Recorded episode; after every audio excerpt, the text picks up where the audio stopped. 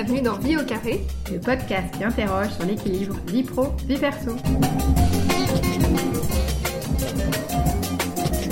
Aujourd'hui, c'est Julie et je vous présente Julien Kaibeck. Julien a 42 ans, il vit à la campagne en Belgique avec son ami et il a créé le mouvement de la slow cosmétique qui valorise des produits plus naturels. C'est à la fois une association, une marque, c'est devenu un label et une plateforme de vente en ligne, et tout ça en plus de l'écriture de livres qui reste son activité principale. Vous l'aurez compris, Julien travaille beaucoup, vraiment beaucoup. 9h-19h tous les jours à minima, quasiment pas de vacances, tout se réfère tout le temps au travail, même avec son compagnon ou ses amis. Ça l'épanouit, mais il commence aussi à voir les limites de son dévouement. Le confinement a joué un rôle important sur sa prise de conscience. Je vous laisse à présent découvrir Julien Kaibeck. Bon épisode Julien, bonjour Bonjour Julie Merci beaucoup d'être au micro de Vie au carré. Pour commencer, la question rituelle, sur une échelle de 1 à 10, 10 étant la meilleure note, comment vous évaluez aujourd'hui votre équilibre vie pro-vie perso? Alors je, je, vais dire 5 en fait, parce que l'équilibre n'est absolument pas là.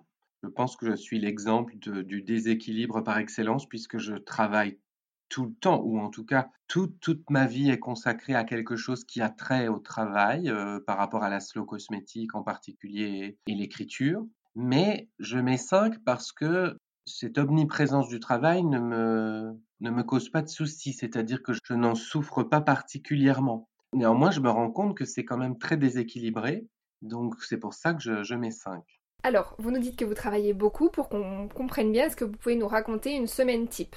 Alors, euh, je n'ai pas de semaine type. Bon, on va dire le, le dimanche est consacré soit à, à, recevoir des amis, soit à faire des dîners euh, avec euh, de la famille. À partir du lundi, ben, la journée type consiste à se connecter. Je travaille énormément sur ordinateur puisque l'écriture passe par là.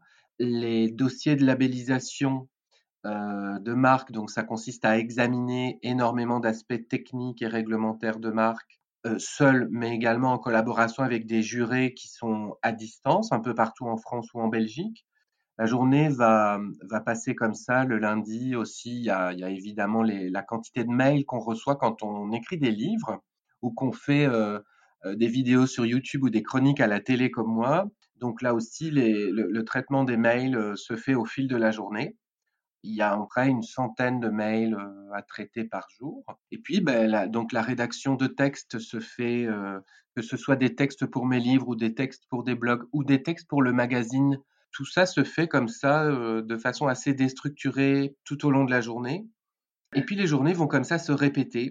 Elles commencent vers euh, 9 heures du matin jusqu'à environ 20 heures. Et puis elles vont se répéter comme ça, sauf évidemment, chaque semaine, il va y avoir un déplacement à Paris ou un événement comme celui-ci, par exemple ce, webinaire qu'on est en train d'enregistrer.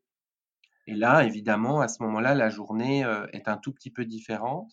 Dit comme ça, ça peut paraître ennuyeux, mais ce n'est pas du tout ennuyeux. Les tâches sont assez variées. C'est vrai que la, position est celle d'un télétravail. En fait, moi, je télétravaille depuis 2014, on va dire. Il y a un horaire fixe qui marque la fin de la journée de travail? La plupart du temps, euh, entre 19h et 20h. Ça se termine surtout au moment où, on... où la faim, où le ventre appelle. Vous nous disiez tout à l'heure que vous aviez ce rituel depuis 2014. Avant, vous étiez déjà auto-entrepreneur? Euh, non, j'ai occupé des fonctions dans des entreprises. Donc avant ça, moi j'ai été cadre dans un laboratoire d'aromathérapie. Euh, avant cela, j'étais consultant pour euh, le groupe Marionneau. Donc là, c'était une vie plus, comment dire, euh, je me rendais à des bureaux, dans des bureaux, à des réunions, et puis j'avais un, un, horaire de travail, surtout au niveau de, du laboratoire d'aromathérapie, j'avais un horaire de travail classique, quoi, 9h, 18h. Et aujourd'hui, vous travaillez plus? Oui, j'ai l'impression de travailler plus aujourd'hui. C'est vrai que depuis 2015 est venu se greffer sur le mouvement slow cosmétique une, une boutique. C'est un outil qui s'est rajouté à toute la constellation slow cosmétique qu'on avait mis en place. Et moi, j'ai la nécessité de coordonner l'action de cette boutique. Et depuis lors, en effet, je travaille plus. Oui, depuis 2015, puis 16, oui, ça, ça va crescendo, hein, ça c'est sûr. Mais là, ça, ça s'est stabilisé, je dirais, euh, depuis cette année en fait. D'accord, donc si on récapitule, il y a les livres, l'association, la démarche des labels et maintenant la boutique en ligne à animer. Vous avez l'impression au final d'une accumulation de ces tâches, de les subir parfois ou d'être quand même euh, dans le contrôle malgré tout alors, l'accumulation des tâches, c'est évident, hein, puisqu'au départ, on commençait, enfin moi j'ai commencé avec un blog et une plume pour écrire des textes et des livres. Et puis finalement, je me retrouve avec des rôles de, chroniqueur à la télé, puis de, de responsable d'équipe, puisque l'association compte maintenant euh, à la fois des employés et des bénévoles. Ensuite, comme je vous le disais, il y a eu la boutique slowcosmetic.com, c'était en plus une accumulation. C'est toujours du plaisir parce que ce sont des projets enthousiasmants qui renforcent un mouvement, une action, qui prolongent aussi euh, un message euh, qui vient de mon livre. Ça peut paraître parfois, ça peut me sembler subi. Maintenant, euh, je crois que j'ai un tempérament de... Je dis souvent que je suis un bon petit soldat. C'est-à-dire que je subis, mais en même temps, ça me plaît, j'imagine quelque part inconsciemment, de, mener à bien toutes les tâches qui me sont données au fil de la journée ou, des mois.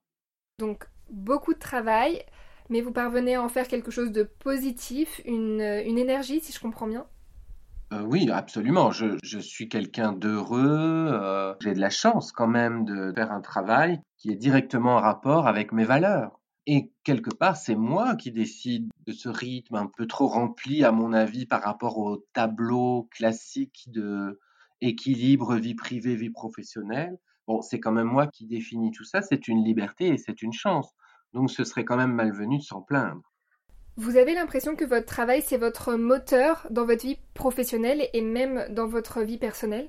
Oui, je crois que mon travail, c'est un moteur, en effet, un moteur et même un carburant, parce que lorsque je ne travaille pas, ce qui est très rare, parce qu'en fait, je me rends compte que je n'ai pas pris de congé, de vacances à proprement parler de plus de sept jours depuis trois ans. Donc, je ne me souviens plus très bien comment ça se passait quand je partais trois semaines. Je, vois autour de moi, par exemple, des gens partir trois semaines en vacances.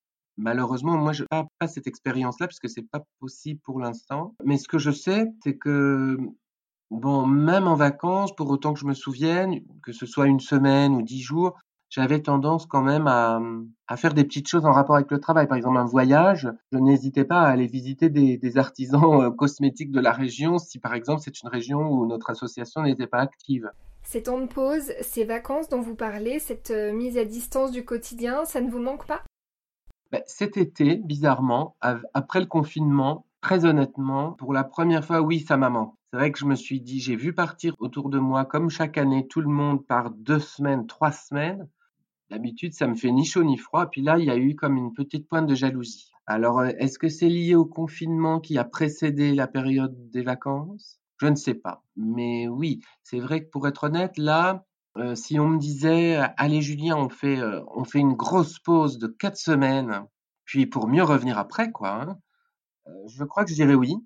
Mais je, d'abord, personne ne me le dit puisque je, suis quand même relativement seul. Enfin, j'ai, un partenaire, j'ai une famille, mais personne ne me le dit. Mais mmh, je ne peux pas le faire à cause des rendez-vous, que ce soit les salons ou les tournages ou les, les échéances éditoriales, puisque quand, quand, on écrit des livres ou des textes, on, on a des échéances, on doit remettre des choses tout le temps. D'accord, vous aimeriez bien, mais c'est compliqué pour l'instant. Oui, c'est très j'espère que c'est momentané. À mon avis, ça va ça va peut-être passer, peut-être pas. Est-ce que vous essayez de mettre des frontières entre votre vie personnelle et professionnelle? Est-ce que par exemple vous avez euh, des adresses mail différentes, deux téléphones portables? Non, je n'ai pas deux portables, je n'en ai qu'un. Je n'ai pas de profil euh, réseaux sociaux privés. Tout est public. Du coup, euh, sur mes réseaux sociaux, j'utilise les réseaux sociaux pour des choses uniquement qui ont trait à mon travail. Tout est fondu. C'est un peu ce que je vous disais au début. Je suis vraiment l'exemple. Tout est, tout est interpénétré. À part, bien sûr, les moments très privés, quoi. Le sommeil, hein, dormir, manger, aller au cinéma ou recevoir des, amis. Et encore, quand, je reçois des amis, j'ai tendance à parler de, de cosmétiques naturels ou d'aromathérapie parce que ça, ça semble les intéresser. Donc non, je n'ai pas réussi à faire de séparation. J'ai un peu laissé tomber. Je l'ai fait au début, au tout début, vers 2014. Euh, et puis j'ai laissé tomber parce que je me suis dit finalement, tout, est interpénétré comme ça de façon naturelle. C'était plus facile à gérer un seul numéro de téléphone. Et quant aux emails, par contre là, oui, j'ai plusieurs boîtes. mais elles sont toutes professionnelles. Alors j'en ai une privée, mais elle ne reçoit que très peu de messages parce que là, ça se limite aux, anniversaires de, à nouveau, la famille, euh, mon partenaire, quelques amis. Et vous avez combien de boîtes mail pour toutes vos casquettes? J'en ai cinq, oui. J'ai quatre boîtes professionnelles et une boîte privée. Et les autres, donc il y a une, une adresse pour l'association Slow Cosmétique, une adresse où je traite tout ce qui traite de la boutique, une autre adresse où on travaille sur l'éditorial, les livres, le blog, l'essentiel de Julia, qui est quand même un très gros blog hein, euh, en termes de trafic. Et voilà. Vous avez un espace de travail dédié chez vous? Oui, depuis 2014, par là, euh, j'ai toujours eu un bureau, hein, donc je m'aménage un bureau euh, dans la maison. J'ai la chance d'habiter à la campagne. J'ai quitté Bruxelles en 2000, 2014. Bah oui, ça correspond. Et donc, voilà, j'avais besoin d'une fenêtre, j'avais besoin d'un bureau. Oui, oui, j'ai un espace rien que pour le travail. Et là, du coup, je ne fais que ça. Ça, c'est important, par contre, d'avoir un espace séparé dans la maison. Ça marque géographiquement le début et la fin de la journée et les temps de pause, c'est ça? Exactement. J'ai toujours beaucoup de mal à comprendre les gens qui arrivent à travailler dans, dans leur canapé ou sur un lit. On a beaucoup vu ça pendant le confinement. Bon, alors moi, ça va forcément, je passe toute ma journée du coup dans cette pièce. Mais en même temps, au moins, quand c'est fini, c'est fini. C'est-à-dire à 19h40, si je quitte la pièce, bon, ben là, euh, il me reste plus beaucoup de temps, mais au moins, ce n'est plus du travail. Là, je vais cuisiner, aller faire une promenade dans la campagne ou voir quelqu'un. Voilà, c'est séparé. Donc finalement, vous installez quand même des frontières. Oui, tout à fait. Là, c'est vrai que c'est probablement la seule frontière d'ailleurs. C'est intéressant de s'en rendre compte avec vous. Je m'étais jamais vraiment fait la réflexion, mais en effet, oui, là, elle est très claire. Vous parliez tout à l'heure du confinement. Est-ce que cette période a renforcé pour vous des convictions ou est-ce qu'elle vous a fait voir les choses différemment? Au niveau du travail, le confinement n'a rien changé puisque je travaille très souvent chez moi. Donc ça, ça n'a pas changé. Par contre, mes petites bulles d'air, c'est-à-dire mes déplacements professionnels, conférences, interviews, réunions à Paris avec l'éditeur, tout ça s'était annulé. Donc là, forcément, c'était encore plus euh, de solitude face à l'écran que d'habitude. Ça m'a pas posé énormément de problèmes, mais j'étais quand même content quand le confinement s'est terminé. Ça m'a permis de, voilà, de, faire une réunion ou deux à Lille, puis j'ai voulu aller à Paris euh, et c'était enthousiasmant. Après, le confinement, oui, a changé des, choses, c'est-à-dire qu'il y a quand même bizarrement, euh, maintenant tout le monde télétravaille, donc j'ai plus d'échanges avec d'autres collaborateurs ou collègues via le chat, via les partages de documents. J'en ai plus que jamais, à vrai dire. Mais ça ne, ça ne remplace pas, c'est-à-dire, il y a une petite tristesse qui s'installe depuis, depuis l'été, là. C'est-à-dire que euh, c'est moins, au début, c'était aucun problème, hein. Mais là, au fil des mois, je pense qu'il y a quand même une routine qui s'installe et cette routine, comme elle ne s'accompagne pas par des contacts physiques, eh bien, à mon avis, il y a un peu de lassitude. Euh, donc ça, c'est une question que je me pose là en ce moment. Comment faire pour ne, pas tomber dans la tristesse ou la lassitude? Euh, J'ai pas encore trouvé la solution, mais je, creuse. Et ça fait évoluer aussi votre regard sur votre équilibre vie pro-vie perso? Oui, si on va chercher par là, c'est vrai que, comme je vous le disais, pour la première fois depuis euh, plus de cinq ans, euh, je me dis que euh, une bonne pause, mais de type vacances sans aucun travail, serait intéressante. mais bon, je n'ai pas malheureusement encore pu planifier un voyage ou une vraie coupure.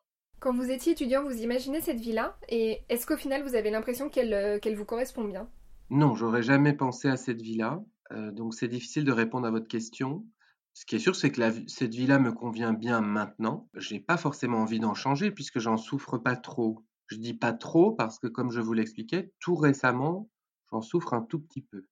Un point maintenant sur la gestion du stress. Vous parlez de direct, de délai euh, pour vos livres à rendre. Euh, comment vous le gérez ce stress et est-ce que vous avez évolué pour pouvoir euh, justement le gérer au mieux? Alors en général, je gère assez bien le stress qui est relatif au travail et au délai parce que justement, c'est le moteur. C'est-à-dire que j'organise toutes mes tâches en fonction des délais. Un peu comme, comme on gère un projet avec euh, des rétro-plannings, euh, des échéances et des sous-échéances pour découper euh, les projets en petits morceaux ou en petits délais. Je le gère bien et je pense que un des éléments qui a changé justement, c'est que maintenant les délais sont un tout petit peu plus souples ou moins certains à cause de la crise du, du Covid. Souvent, on a un délai et puis finalement, à la dernière minute, il est annulé. Euh, je vous explique, on avait un tournage pour France 5 qui devait se faire euh, ben, lundi, là, qui vient de passer, il y a deux, jours, annulé trois jours avant. Alors ça, c'est nouveau parce que du coup, ça postpose la chose. On sait finalement que maintenant les délais sont, sont plus incertains qu'ils ne l'étaient l'année dernière. Étrangement, c'est vrai que ça, c'est un peu déstabilisant pour quelqu'un comme moi qui avait l'habitude de tout gérer en fonction des délais, des délais certains. Oui, du coup, euh, plus d'incertitude finalement. Voilà. Et l'incertitude, très franchement, ça c'est quelque chose que je gère assez mal. Moi, je suis, euh, mes amis rigolent toujours, je suis vierge, ascendant vierge, alors euh, au niveau astrologie, on dit toujours que vierge, c'est le contrôle. Mais je crois que c'est vrai. En tout cas, ce qui me concerne moi, j'ai un problème de, contrôle. J'ai besoin de, contrôle, de délai, d'organisation. Et là, le côté un peu plus flou, ça va, je, le gère, mais euh, c'est vrai que ça nécessite euh, bah, forcément un, peu plus de souplesse. Donc, je suis en période là de, de recherche encore. Pas encore trouvé, je crois, comment bien bien gérer les imprévus, les choses qui s'annulent. On comprend bien, je pense, l'importance de votre vie professionnelle. Vous avez un conjoint. Est-ce que vous vous organisez pour euh, justement avoir du temps à lui consacrer?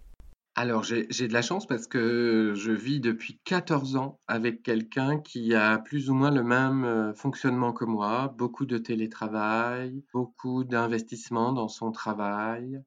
Donc, les, les, moments que nous avons ensemble sont les repas, enfin les repas du soir en tout cas la plupart du temps, et le dimanche, donc on consacre soit à nos amis, soit à notre famille. Et donc euh, voilà, ça s'organise comme ça. Et hum, on rigolait il n'y a pas longtemps parce qu'on on se disait qu'on avait quand même décidément bien du mal à parler d'autre chose que du travail quand on est ensemble. Ça peut paraître euh, négatif, mais pas du tout, parce qu'en fait, ça nous, ça nous plaît. Euh, et alors, récemment, donc en cette période de crise, on, essaye de parler d'autre chose. Donc, on se force, on se dit, allez, on, va parler voiture euh, écologique, euh, voiture électrique, voiture. Et puis ben, on n'y arrive pas très très souvent. Retombe sur des sujets plus relatifs à, nos vies professionnelles. Par contre, là où on a réussi à quand même trouver des, bulles d'air, euh, comme je les appelle, ou des, bulles d'autre chose que le travail, c'est l'artistique. Donc souvent, parfois par exemple, hier soir, on, on se force et alors là, on, on, dessine, enfin lui, lui dessine ou fait des collages, et moi aussi, où je cuisine des choses comme ça. Et du coup là, par l'activité qui est autre, donc le dessin, la peinture ou la cuisine, là on arrive à créer un moment à deux où on va pas parler de travail. Vous prévoyez parfois des week-ends, vous planifiez des temps à deux sur euh, des moments plus longs aussi? Chaque week-end, donc les, samedis après-midi et les dimanches sont des moments qu'on prépare à deux, pour, comme je le disais, pour la famille ou les amis, ou pour, et donc un déplacement. Hein. On ne sait pas toujours nous qui recevons, on, a de la chance, on est reçu aussi beaucoup. Après, bon, on planifie pas non plus euh, comme des malades, mais euh, oui, on, ça se planifie toujours entre un mois et une semaine à l'avance, oui. Vous parliez de vos amis et de votre famille, donc si je comprends bien, pour eux, c'est le dimanche. oui, oui, parce que la semaine, euh, il y a tellement de travail, comme je vous le disais. Là, j'aurais vraiment du mal. Après, il y a des petits, il y a des petits dîners comme ça entre amis qui peuvent se faire la semaine hein, et qui du coup sont pas forcément prévus de longue date à l'avance. Mais oui, par définition le week-end sert plus euh, aux loisirs euh, qui chez, chez, moi sont assez peu nombreux. En fait, il n'y en a pas vraiment, si ce n'est justement l'échange familial ou amical. Donc en somme, cet équilibre au global, il vous convient bien, même si vous admettez que ce n'est peut-être pas l'idéal. Si vous pouviez changer une seule chose avec une baguette magique, ce serait quoi?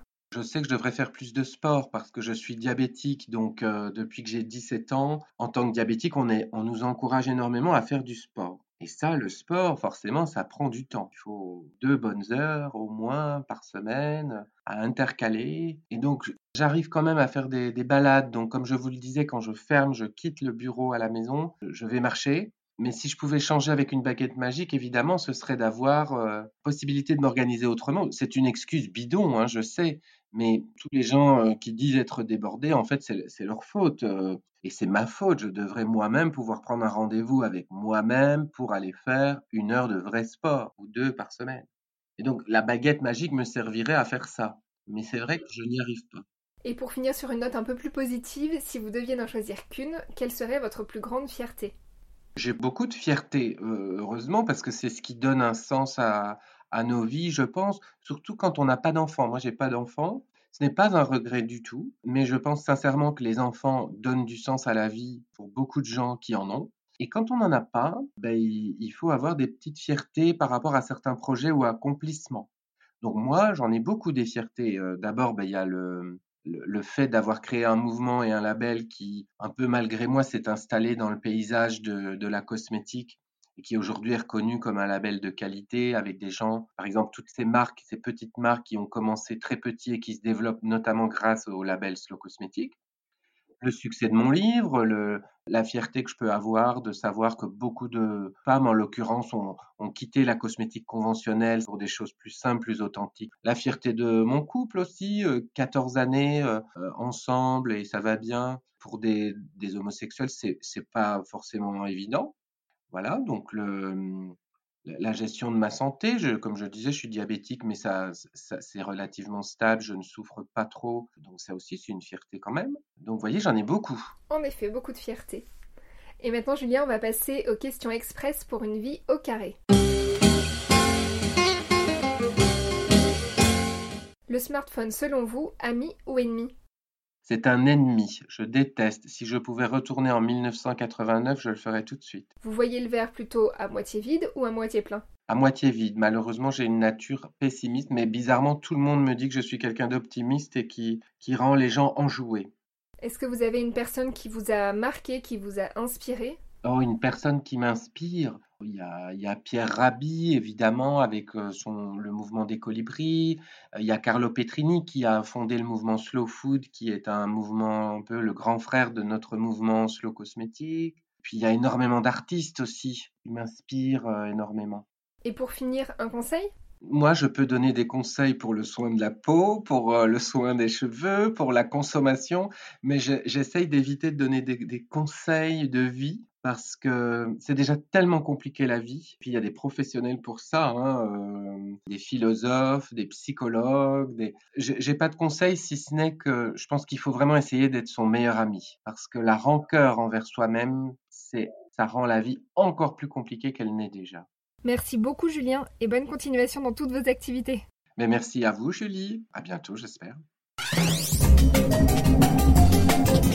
Alors, vous avez aimé cet épisode?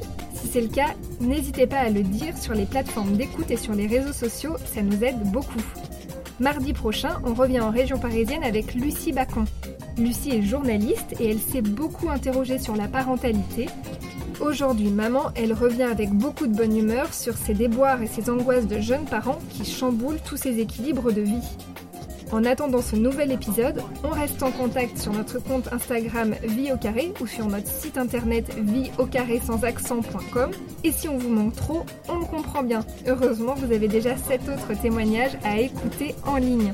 À très bientôt!